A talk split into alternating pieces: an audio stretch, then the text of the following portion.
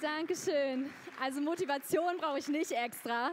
Ich freue mich riesig auf heute und auf das, was ich heute mit euch teilen darf. Wisst ihr, ich liebe mein Leben. Wirklich. Ich liebe mein Leben und gerade dieses Jahr 2023 ist unglaublich aufregend und es ist vollgestopft mit Highlights. Ich habe euch ein paar Fotos mitgebracht. Dieses Jahr dürfen wir Reisen unternehmen in Länder auf vier verschiedenen Kontinenten. Wir waren schon in Dubai, in Uganda und in Israel und in Prag. Also richtig verrückt. Als nächstes steht Thailand auf dem Programm. Das ist verrückt. Ich darf auch dieses Jahr wieder als Übersetzerin zwei Wochen auf Tour gehen mit einem Sprecher aus Amerika. Riesen-Highlight, darauf freue ich mich gigantisch. Und vor allem anderen, Leute, es sind noch 19 Tage bis zu unserer Hochzeit. Und das ist so krass. Und wir lieben Höhepunkte, oder? Wir lieben solche Highlights. Sowas posten wir gerne, wie ihr seht. Wir lieben sowas. Unser Lebenslauf listet nur die besonderen Momente auf.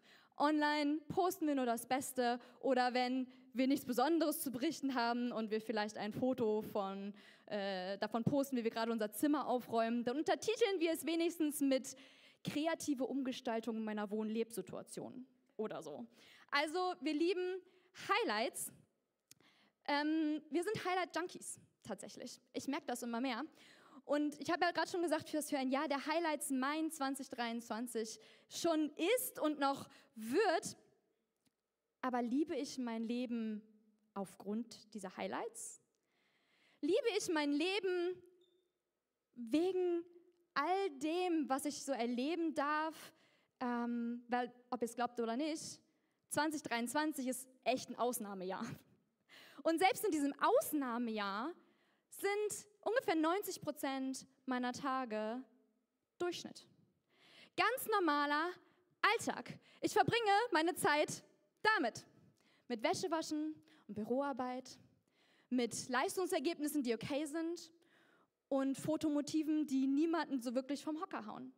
Ich habe mal die Tage gezählt, selbst mit all den Reisen und all den Highlights, die dieses Jahr schon passiert sind, bis jetzt, 176 Tage, sind ungefähr 15 Prozent davon was Besonderes gewesen. Der Rest war ganz normal, Durchschnitt, Alltag. Aber das wollen wir nicht, oder? Wir wollen Highlights. Wir warten sehnsüchtig auf den nächsten Urlaub, das nächste Konzert, die nächste Konferenz, Vielleicht wenigstens das nächste Wochenende, die uns wieder so viel Kraft gibt, durch die nächste Woche durchzukommen. Wir brauchen Highlights geradezu, um uns lebendig zu fühlen. Wir lieben große Ereignisse. Alltag und Routine dagegen sind langweilig und öde, oder? Oder? Der Titel meiner Message heute lautet Nur schnöder Alltag. Denn was ist Alltag eigentlich? Wer definiert überhaupt, was Highlight und was Alltag ist? Und was ist wichtiger? Wie würde Gott das wohl definieren? In Lukas 16, Vers 10 steht, wer in den kleinen Dingen treu ist, ist auch in großen treu. Und wer in den kleinen Dingen unzuverlässig ist, ist es auch in den großen. Dieser Vers steht eigentlich im Zusammenhang mit Finanzen, aber ich glaube, er kann ohne Probleme auf die Frage rund um Alltag angewendet werden. Was feiert Gott wohl mehr? Highlight oder Alltag? Deine große, großzügige Spende am Ende des Jahres für mein Herz, für sein Haus, die feiert er garantiert. Aber ich glaube, was er noch mehr feiert, ist ein treues Herz, das jeden Tag im Alltag klarstellt, Gott, meine Finanzen gehören dir. Oder mal auf meine Highlights dieses Jahr gemünzt, 2023. Unsere Hochzeit in 19 Tagen. Ist das für Gott wohl ein Highlight? Garantiert, auf jeden Fall. Aber ich glaube, was er noch mehr feiert, ist, wenn Ben und ich im Alltag Ehe bauen. In den kleinen Entscheidungen, jeden Tag. Oder für dich. Ist Gottes Highlight für dein 2023 vielleicht die große Beförderung, auf die du schon so lange wartest? Vielleicht die große Reise, die jetzt noch ansteht im Sommer. Vielleicht die große Konferenz, vielleicht die Boost, auf der du die lebensverändernde Entscheidung triffst, mehr Zeit mit deinen Kindern zu verbringen. Oder vielleicht der Moment in der Woche danach, wo du das Ganze in die Tat umsetzt und mit deinen Kindern im Garten Fußball spielst und dir Zeit für sie nimmst, ihren Sorgen zuhörst. Ich glaube, manchmal sind diese kleinen Entscheidungen im Alltag fast die größere Herausforderung. Es ist, glaube ich, so viel leichter in der heiligen Atmosphäre einer Konferenz lebensverändernde Entscheidungen zu treffen. Und verstehe mich nicht falsch, ich liebe Konferenzen. Unsere Boost-Tickets haben wir schon seit Monaten. Und ich habe mich noch im Bus letztes Jahr auf dem Rückweg von der Jugendfreizeit für die Jugendfreizeit dieses Jahr angemeldet. Auch wenn ich leider nicht mitfahren kann dieses Jahr. Aber ich bin der Meinung, dass Gott solche Highlight-Zeiten ganz besonders nutzt. Warum? Weil wir es schaffen, häufig nur dann, uns wirklich auf ihn auszurichten. Im Alltag dagegen fällt uns das oft so schwer. Aber ganz ehrlich, wie viel wert ist eine lebensverändernde Entscheidung, mit dem Rauchen aufzuhören oder nicht mehr zu schnell auszurasten zu Hause oder mehr Zeit im Gebet zu verbringen, wenn diese Entscheidung es gerade mal bis zu dieser Tür da vorne schafft? Wie viel wert ist sie dann? Und ich habe in den letzten Wochen so oft gemerkt, wie Gottes Definition von Highlights und Alltag sich von meiner unterscheidet. Und wie Gott so oft gerade meinen Alltag nutzen möchte, um mich näher an sein Herz zu ziehen. Aber bevor ich noch tiefer mit euch da hineingehen möchte, würde ich gerne noch kurz mit euch beten. Vater, ich danke dir für diesen Tag, den du gemacht hast. Ich danke dir, dass wir heute hier sein dürfen, vor dich treten dürfen. Ich danke dir, dass dein Heiliger Geist hier ist und dass es dir so wichtig ist, was in unseren Herzen passiert. Herr, und so bete ich, dass du diese Message nimmst, meine Worte nimmst und das, was du mir vorher aufs Herz gelegt hast und dass du es in die Herzen ähm, pflanzt, Herr, bei jedem so, wie du es geplant hast, Herr. Komm nur mit deinem Geist, berühre du uns, weil wenn du das nicht tust, dann ist es vollkommen egal, was ich von hier vorne sage. Dir sei Lob und Ehre in allem, was wir tun heute, Herr. Amen. In Jakobus 1, Vers 2 bis 4 steht, Haltet es für reine Freude, meine Brüder, wenn ihr in verschiedener Weise auf die Probe gestellt werdet. Ihr wisst ja, dass ihr durch solche Bewährungsproben für euren Glauben Standhaftigkeit erlangt. Die Standhaftigkeit wiederum bringt das Werk zum Ziel. Ihr sollt zu einer Reife kommen, der es an nichts mehr fehlt und die kein Makel entstellt. Wir lesen solche Stellen und denken an krasse Herausforderungen, oder?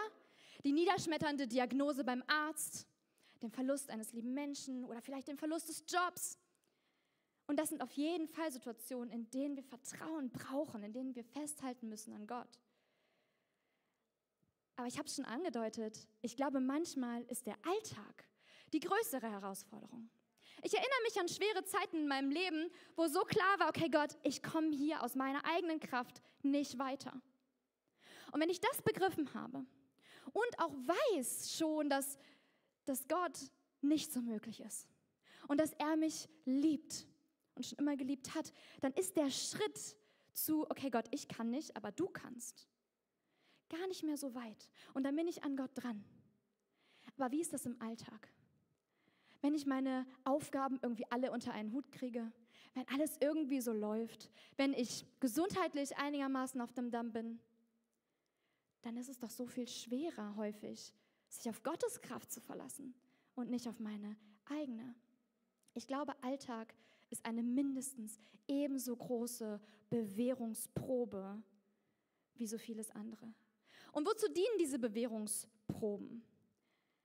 Jakobus schreibt hier, dass sie zu Standhaftigkeit führen. Andere Übersetzungen nutzen ja auch die Worte Ausdauer, Durchhaltevermögen oder Geduld.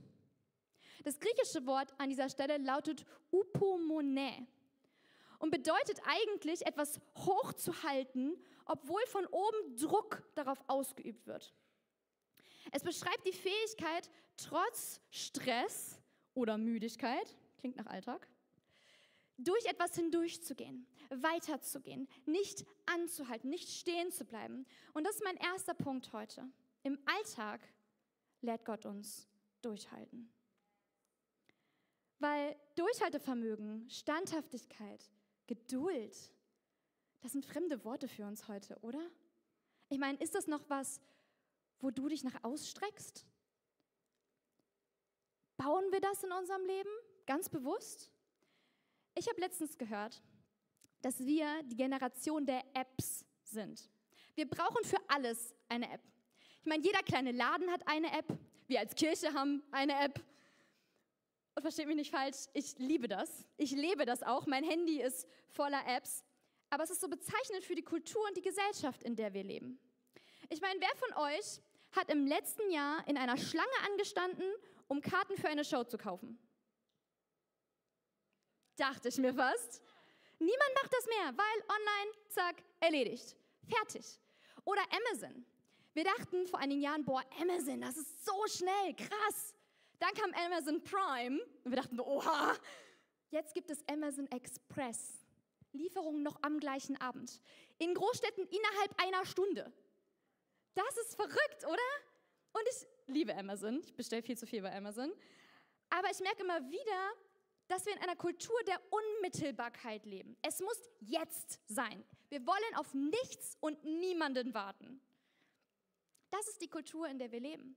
Ich habe letztens ein Poster in ähm, Hannover gesehen und da stand drauf, keine Eier fürs Frühstück, flink sie dir. Dein Einkauf geliefert in zehn Minuten, einfach per App. Das ist die Kultur, in der wir leben. Am liebsten würden wir uns einfach die App runterladen, die uns Geduld liefert, oder? Oder Standhaftigkeit oder Durchhaltevermögen. Alles Worte, die in unserer Kultur heute so fremd sind. Und ich habe das die letzten Monate als Lehrkraft so krass gemerkt. Die Teens, aber auch all die Erwachsenen, mit denen ich zu tun hatte, wirklich, die würden Durchhaltevermögen nicht mal erkennen, wenn sie drüber stolpern würden. Also echt. Und glaub mir, ich bin da ja nicht besser. Ich wachse ja auch in dieser Kultur oder bin in dieser Kultur aufgewachsen und lebe in dieser Kultur. Aber es gibt diese App nicht. Wir wollen uns, dass uns die Dinge einfach so zufliegen. Und zwar bitte sofort. Aber so funktioniert Gott nicht. So funktioniert zum Beispiel auch Gebet nicht. Ich meine, wir wünschen uns, dass die krassen Gebetserhörungen, wo wir Hände auflegen, wo wir gerade angefangen haben zu beten und die Heilung ist schon da. Und ja, das wollen wir. Danach wollen wir uns ausstrecken. Und wir erleben das auch. Ich habe das gerade erst erlebt als Betende. Heilung eines Bruchs innerhalb von Minuten. Ich habe das selbst auch schon als Geheilte erlebt. Aber Gott ist doch keine gute Fee, Leute. Er ist kein Flaschengeist. Er ist auch kein übernatürlicher Verkaufsautomat, wo ich auf den Knopf drücke und es kommt raus, was ich mir gerne wünsche. Obwohl wir lesen ja in Matthäus 7, bittet und Gott wird euch geben. Sucht und er lässt euch finden, klopft an und er öffnet die Tür. Denn wer bittet, empfängt, wer sucht, der findet und wer anklopft, dem öffnet er. Klingt irgendwie wie ein himmlischer Verkaufsautomat, oder? Aber habt ihr euch mal gefragt, was die Doppelung soll? Ich fand das immer so unnötig. Warum zweimal das Gleiche sagen in zwei Versen? Bei der Bibel passiert sowas nie umsonst. Ein Blick in den Urtext hilft. In Vers 7 sind alle Verben Imperative, also Aufforderungen. Da steht, klopft. Es sind Aufforderungen zu suchen. Klopft an, sucht, fragt, bittet. Vers 8 dagegen sind alle Verben Partizipien. Heißt die Beschreibung eines Zustandes. Es geht hier um Dinge, die beständig passieren. Hier steht also, wer beständig bittet, wer ein Bittender in seinem Wesen ist, der wird finden. Wer beständig sucht, also dessen Natur die eines Suchenden ist, der wird finden. Und wer beständig anklopft, dem wird geöffnet. Es geht hier um etwas, was Teil unserer DNA ist. Wir sollen Bittende sein, Suchende, Anklopfende. Leute, das können wir nicht, wenn wir das Ganze nur in 10 Prozent unseres Lebens üben. Wenn etwas Teil unserer DNA sein soll, muss es zuerst Teil unseres Alltags sein. Es ist der Alltag, in dem wir durchhalten lernen. Man sagt immer, dass schwere Zeiten die besten Lehrmeister sind. Aber wisst ihr was? Ich glaube, dass wenn wir vorher, bevor die Krise da ist, bevor die nächste Herausforderung kommt, wenn wir da nicht die Weichen richtig gestellt haben, dann kommt die Welle, dann kommt die Herausforderung und spült uns einfach weg. Weil ja, wahre Charakterstärke, wahres Durchhaltevermögen zeigt sich in den Herausforderungen. Aber gebildet wird sie davor. Wir lesen das auch ein paar Verse weiter, direkt im Anschluss in Vers 24. Da spricht Jesus weiter und sagt, Darum gleicht jeder, der auf diese meine Worte hört und sie befolgt, einem klugen Mann, der sein Haus auf felsigen Grund baut. Wenn dann ein Wolkenbruch niedergeht und das Hochwasser steigt, wenn der Sturm tobt und im Haus rüttelt, stürzt es nicht ein, denn es ist auf Felsen gegründet. Doch wenn meine Worte hört und sich nicht danach richtet, gleicht einem unvernünftigen Mann, der sein Haus einfach auf den Sand setzt. Wenn dann ein Wolkenbruch niedergeht und das Hochwasser steigt, wenn der Sturm tobt und an dem Haus rüttelt, bricht es zusammen und wird völlig zerstört. Wann bauen wir unser Haus auf das feste Fundament, dass Jesus alleine ist? Im Sturm? Nein, davor. Ich weiß nicht, ob du schon mal versucht hast, im Regen, im strömenden Regen ein Zelt aufzubauen. Glaub mir, es ist einfacher, das Ding stehen zu haben, bevor der Regen losgeht. Und dann kann manchmal mein beständig zum plötzlich werden. Was meine ich damit? Ich meine damit, dass es nicht unser Job ist, den richtigen Zeitpunkt für ein Wunder zu bestimmen. Unser Job ist es, dran zu bleiben. Lukas 1 zum Beispiel berichtet von den Eltern von Johannes dem Täufer, Elisabeth und Zacharias. Und die zwei haben jahrzehntelang für ein Kind gebetet. Und sie sind dran geblieben und sie sind treu geblieben. Und dann waren sie schon alt. Und dann kommt der Engel und sagt, jetzt ist die Zeit reif.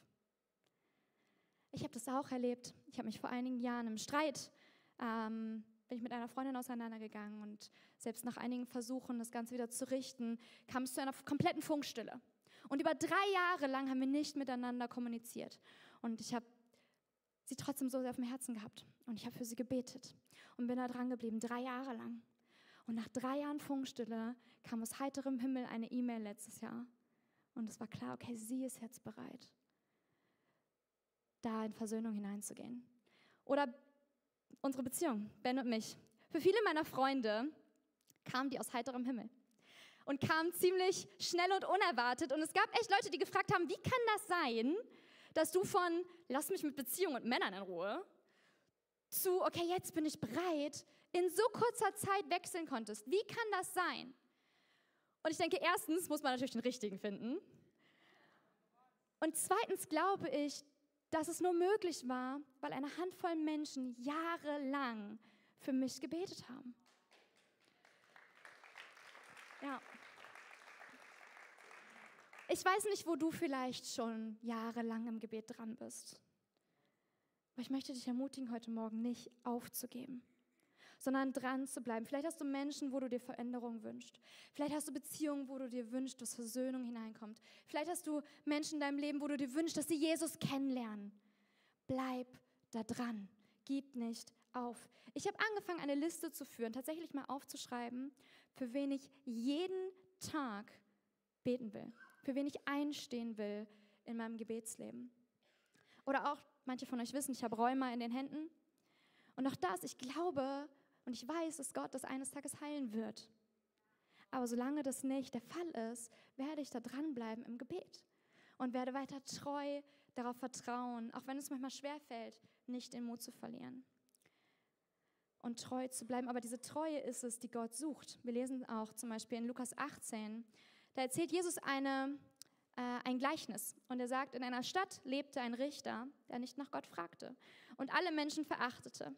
In der gleichen Stadt lebt auch eine Witwe. Sie kam immer wieder zu ihm gelaufen und bat ihn, verhilf mir zu meinem Recht. Lange Zeit wollte der Richter nicht, doch schließlich sagte er sich, es ist mir zwar völlig gleichgültig, was Gott und Menschen von mir halten, aber weil die Frau mir lästig wird, will ich dafür sorgen, dass sie ihr Recht bekommt, sonst kratzt sie mir noch die Augen aus. Und der Herr fuhr fort, habt ihr gehört, was dieser korrupte Richter sagt? Wird dann nicht Gott erst recht sein Erwählten zu ihrem Recht verhelfen, wenn sie Tag und Nacht zu ihm schreien? Wird er sie etwa lange warten lassen? Ich sage euch, er wird ihnen sehr schnell ihr Recht verschaffen. Aber wird der Menschensohn, wenn er kommt, auf der Erde überhaupt noch Menschen finden, die in Treue auf ihn warten? Im Alltag lädt Gott uns durchhalten. Punkt 2. Wahre Lebensveränderung geschieht im Verborgenen. Wir haben schon zwei Stellen aus der sogenannten Bergpredigt gelesen heute Morgen, Matthäus 5 bis 7. Und dort spricht Jesus über verschiedene Lebensprinzipien, die die Kraft haben, unser Leben komplett auf den Kopf zu stellen. Und zwar auf eine Weise, die alle sehen, die alle mitbekommen. Aber nicht sofort. Denn wahre Lebensveränderung geschieht im Verborgenen. Wo nämlich? In meinem Kopf, in meinen Gedanken und in meinem Herzen. In meiner Einstellung zu Dingen oder zu Menschen. Jesus spricht zum Beispiel davon, dass ein gutes Miteinander sich nicht zuerst an unseren Taten miteinander ablesen lässt. Matthäus 5, 22. Schon der, der nur zornig auf jemanden ist, wird verurteilt. Wann ist das relevant? Wenn ich gerade auf einer Hochzeit zu Gast bin und überall ist Liebe in der Luft. Oder wenn ich gerade auf der Passion bin und wir sind sowieso alle gerade Best Buddies und die besten Freunde. Oder vielleicht eher im Alltag, im Verborgenen wenn der Typ vor mir in der 50er-Zone dauerhaft 45 fährt. Und ich denke, echt jetzt? Wann sind die liebevollen Gedanken wohl schwieriger? Und wann sind sie vielleicht auch ehrlicher? Ein paar Verse weiter spricht Jesus auch darüber, dass Ehebruch in unseren Gedanken beginnt. Vers 28. Ich aber sage euch, wer die Frau eines anderen begehrlich ansieht, hat in seinem Herzen schon die Ehe mit ihr gebrochen. Auch hier, wann brauchen wir das? Im Highlight oder im Alltag? Wenn ich am Strand liege mit der Familie, die Kinder sind irgendwo anders. Wenn ich auf der Hochzeit bin. Ich glaube, keiner, der hier sitzt und verheiratet ist, hatte Schwierigkeiten damit, am Tag seiner Hochzeit liebevolle Gedanken über seinen Ehepartner zu denken, oder? Ich meine, ich bin da noch nicht, aber ich vermute mal, dass es erst dann schwierig wird, wenn nachher Haushalt und Job und irgendwann vielleicht Kinder dazukommen, wenn der Partner dringend mal eine Dusche braucht und seine Socken überall liegen lässt, dann ist das schwierig im Alltag. Und es ist so wichtig zu verstehen, dass das, was wir im Verborgenen denken, sich immer automatisch auch auf unser Verhalten auswirken wird. Ich habe mich in den letzten Wochen wieder neu mit dem Propheten Elia beschäftigt. Und Elia, das ist echt ein krasser Typ gewesen. Der lebte in der ersten Hälfte des 9. Jahrhunderts vor Christus in Israel und er lebte zu einer Zeit, in der König Ahab König über Israel war. Und König Ahab hatte im gesamten Land den Glauben an Gott verboten und hatte alle Propheten, die er irgendwie in die Finger kriegen konnte, töten lassen. Und in dieser Zeit lebte Elia. Und Elia war Teil einer Bevölkerungsgruppe, die man Tischbiter nannte. Und die Tischbiter waren eine ganz kleine unscheinbare Bevölkerungsgruppe, die haben niemand interessiert, keiner hat die beachtet. Umso krasser muss es für Elia gewesen sein, als Gott ihn zum Propheten beruft und ihn zum König schickt. Und wir lesen das erste Mal von Elia in 1. Könige 17. Dort steht dann, Elia, der Prophet aus dem Dorf Tischbe in der Landschaft Gilead, sagte zu Ahab, so gewiss der Herr, der Gott Israels lebt, in dessen Dienst ich stehe, in den nächsten Jahren wird weder Tau noch Regen fallen, bis ich es befehle. Ganz schön steile Aussage. Und es muss echt ein Highlight gewesen sein für Elia. Ich meine, so krass aus dem Nichts nach oben katapultiert. Ich stelle mir vor, wie er aus dem Thronsaal rausgeht, Brust rausgestreckt und denkt, okay, ich, ich habe das überlebt. Krass, ich lebe noch. Okay, es fühlt sich ziemlich gut an. Alright, ich bin bereit, Gott. Was kommt jetzt? Und Gott kommt direkt mit einer nächsten Ansage. Vers 2. Daraufhin erging das Wort des Herrn an Elia und er sagte zu ihm, bring dich in Sicherheit. Geh nach Osten über den Jordan und versteck dich am Bach Kerit. Also versteckt Elia sich. Erst fast ein Jahr in der Wüste und dann noch bei einer Witwe. Und er erlebt echt Wunder in dieser Zeit. Ich meine, in der Wüste wird er jeden Tag von Raben mit Nahrung versorgt. Und bei der Witwe geht dann trotz der Hungersnot die ganze Zeit weder das Öl noch das Mehl aus, sodass sie die ganze Zeit genug zu essen haben. Vielleicht ein bisschen einseitig, aber sie hatten genug. Und Elia ist dann noch zwei Jahre bei der Witwe. Also drei Jahre des Versteckens. Wahrscheinlich drei Jahre der Langeweile und der Routine. weil ich glaube, in der Wüste gab es nicht so viel zu tun. Und selbst bei der Witwe dann hinterher, die hatte offenbar keinen Landbesitz, konnte sich nicht mal ablenken und während der Dürre ist da eh nicht so viel zu holen. Und vermutlich waren selbst diese Versorgungswunder mit den Raben oder auch mit ähm, dem Öl und dem Mehl irgendwann nicht mehr so spannend. Kleine Frage am Rande, wie oft übersehen wir Wunder in unserem Alltag, weil wir so sehr daran gewöhnt sind? Und ich glaube, Elia hat in dieser Zeit des Versteckens vielleicht häufiger mal gedacht, was soll das hier? Was soll dieses Verstecken? Was soll die ewige Routine? Diese Langeweile, Gott. Was für ein Prophet bin ich denn, wenn ich nicht da raus darf, um dein Wort zu verkünden?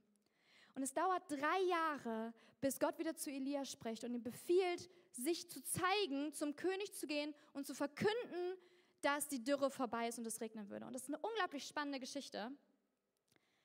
Elia geht dann zum König. Er sagt, die Dürre hört auf. Und er betet um Regen und nichts passiert. Und er betet nochmal um Regen und nichts passiert. Vielleicht hat er da schon gesagt, okay, Gott, hallo, war ich zu lange versteckt? Siehst du mich noch? Er betet nochmal um Regen und nichts passiert. Spätestens da hätte ich aufgegeben. Also ganz ehrlich. Elia muss am Ende siebenmal beten, bis es regnet. Und ganz ehrlich, ich habe mich gefragt, so, warum hat er durchgehalten? Wie hat er so viel Vertrauen haben können, dass er da nicht aufgegeben hat? Und ich glaube, dass er in den drei Jahren des Verborgenen gelernt hat, durchzuhalten. Und das, was er im Verborgenen gelernt hat, zeigt sich dann auch in seinem Verhalten. In Matthäus 6, Vers 5 steht, wenn ihr betet, dann tut es nicht wie die Scheinheiligen. Sie beten gern öffentlich in den Synagogen und an den Straßenecken, damit sie von allen gesehen werden. Ich versichere euch, sie haben ihren Lohn bereits bekommen. Wenn du beten willst, dann geh in dein Zimmer, schließ die Tür zu und bete zu deinem Vater, der im Verborgenen ist. Dein Vater, der auch das Verborgene sieht, wird dich dafür belohnen. Weißt du, Gott interessiert es nicht die Bohne, was du vor allen Menschen laut proklamierst, solange es nicht übereinstimmt mit dem, was du in deinem Herzen glaubst und was du zu Hause in deinem Kämmerchen proklamierst. Im Alltag lädt Gott uns durchhalten. Wahre Lebensveränderung geschieht im Verborgenen. Und drittens, Nachhaltigkeit braucht Wiederholung. Das ist uns, glaube ich, allen klar. Und trotzdem geht es im Alltag so schnell und so häufig verloren. Wenn ich in irgendetwas gut werden will, muss ich es häufig tun. Wenn ich eine Sprache lernen will oder ein Instrument, muss ich dafür üben. Wenn ich in einer Sportart besser werden will, muss ich trainieren. Und zwar häufiger, regelmäßig. Wenn ich Qualität will, also dass etwas gut ist, brauche ich Quantität, also eine gewisse Wiederholung. Das ist ein Prinzip, das im Grunde für fast alle Lebensbereiche gilt. Ich erinnere mich unglaublich gerne zurück an große Ausflüge und Urlaube mit der Familie, große Highlights. Aber viele meiner ganz speziellen, besonderen Erinnerungen, besondere Momente, die wir als Familie hatten, das waren häufig die ganz alltäglichen Momente. Gespräche am Küchentisch oder im Auto auf dem Weg zum Einkaufen. Weil wir als Familie schon immer Wert darauf gelegt haben, im Alltag Zeit miteinander zu verbringen. Ben und ich merken das auch. Wenn wir eine Woche haben, in der wir uns nicht viel sehen, in der wir nicht viel Zeit haben für Austausch, für die ganz alltäglichen Dinge, dann fallen uns auch die tiefen Gespräche schwerer. Und genauso ist es in unserer Beziehung mit Gott. Du kannst nicht erwarten, die tiefste Beziehung zu Jesus zu haben, wo ihr so seid und er alle seine tiefen Gedanken und Pläne für dein Leben mit dir teilt, wenn du einmal sonntags hier auftauchst, kurz Hi sagst und den Rest der Zeit in der Versenkung verschwindest. Es braucht regelmäßige Begegnung. Das heißt aber auch, dass du entspannt sein darfst, wenn dich deine tägliche Bibellese nicht ständig vom Mocker haut.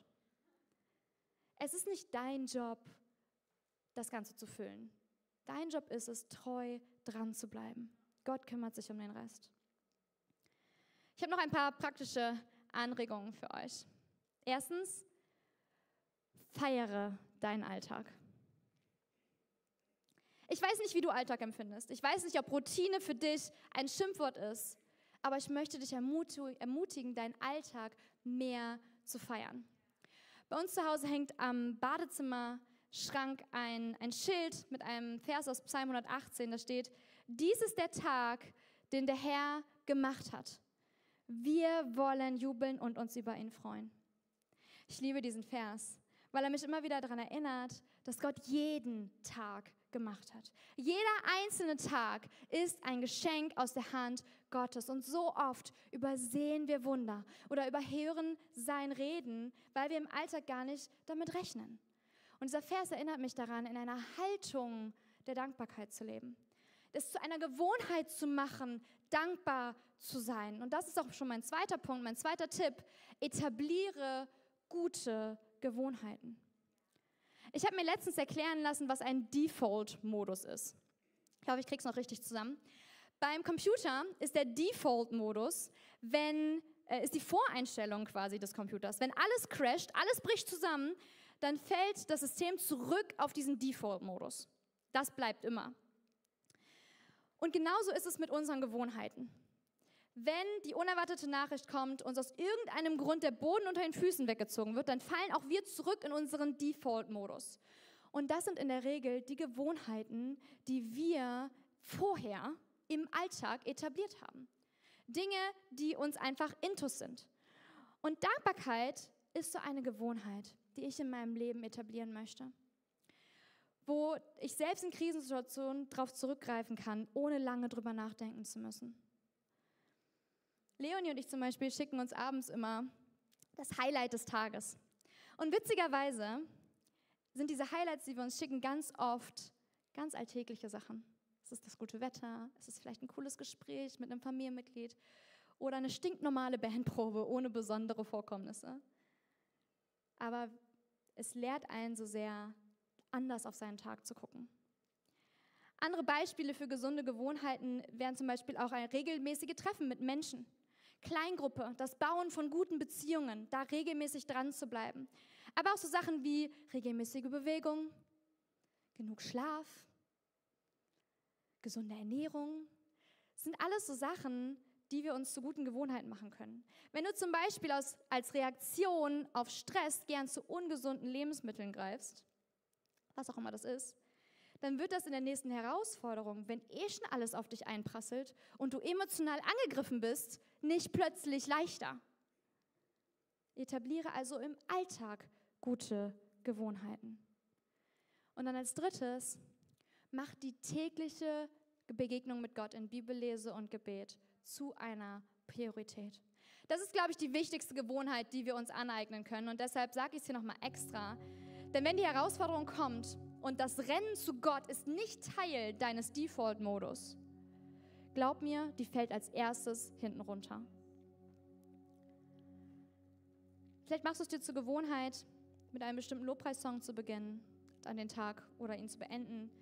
Vielleicht schreibst du auch mal so eine Liste mit Menschen oder Dingen auf, wo du sagst, da will ich ab jetzt täglich für einstehen. Weil wer Qualität will, muss bereit sein, Quantität zu investieren. Ein Zitat zum Abschluss. Muhammad Ali hat, einer, ist einer der herausragendsten Sportler der, äh, des letzten Jahrhunderts und er hat einmal gesagt, der Kampf wird weit weg von den Zeugen gewonnen oder verloren, hinter den Linien, in der Sporthalle und auf der Straße, lange bevor ich unter den Scheinwerfern tanze. Es ist egal, wo du gerade steckst. Ich weiß nicht, was deine Situation ist. Ich weiß nicht, ob du gerade in einer Zeit steckst, wo du sagst, boah, das ist echt herausfordernd. Oder ob bei dir gerade der Alltag herrscht und er Herausforderung genug ist. Aber am Ende sind es nicht die großen Highlights. Es ist nicht der nächste Urlaub, es ist nicht die nächste Konferenz, es ist nicht der nächste Worship-Abend, der dich dahin durchtragen wird. Viel wichtiger ist, was im Verborgenen in deinem Herzen geschieht und wo du Gott suchst. Wir wünschen uns immer die großen Highlights. Wir erwarten, dass auf den großen Highlights die großen Veränderungen geschehen. Was würde passieren, wenn du dich statt auf diese 10% zu verlassen, mal die 90% im Alltag in Angriff nimmst? Was würde sich in deinem Leben verändern, wenn dein Alltag sich verändern würde? Wenn du morgens aufstehst und denkst, oder nicht denkst, okay, Montag, sondern aufstehst mit dem Gedanken, okay, Gott, dies ist der Tag, den du gemacht hast. Und dann mit wachsamem Auge durch den, durch den Tag zu gehen und da, wo wir immer nur Alltag sehen, mal Gottes Highlights zu erwarten.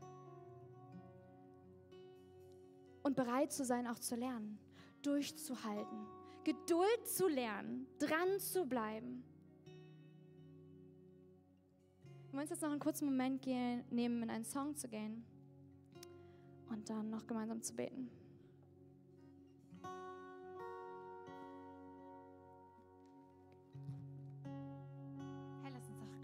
Aufstehen und Gott euch eine Antwort geben. Ich schaffe Raum für dich. Zu was auch immer du willst, Herr. Zu was auch immer du willst, Herr.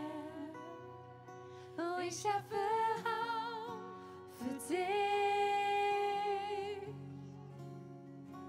Tu was auch immer du willst, Herr. Tu was auch immer du willst, Herr. Ich schaffe Raum für dich, für dich allein. Tu was auch immer du willst, Herr. Tu was auch immer du willst, Herr.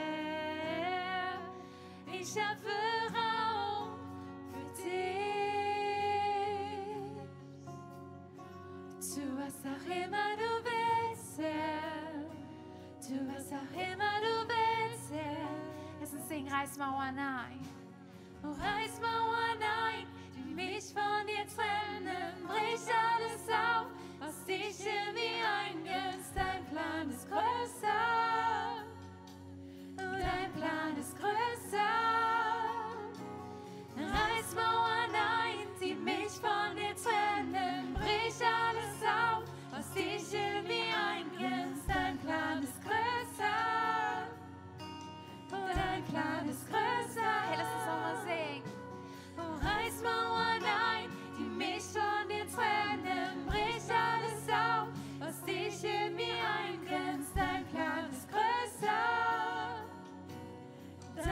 Plan ist größer und ich schaffe Raum für dich.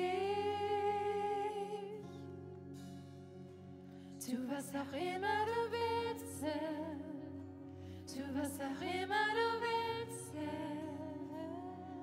Oh, ich schaffe Raum für dich. Tu was auch immer du willst. Tu was auch immer du willst. Jesus, danke, dass du dich für unseren Alltag interessierst. Danke, dass du kein Gott der Highlights bist, den irgendwie nur 10% unseres Lebens interessieren. Dich interessiert jeder einzelne Moment. Vater, und ich bete, dass du jetzt im Verborgenen wirkst. In Herzen, in den Gedanken, Vater. Heiliger Geist, ich bete so sehr, komm und tu du das, was du willst.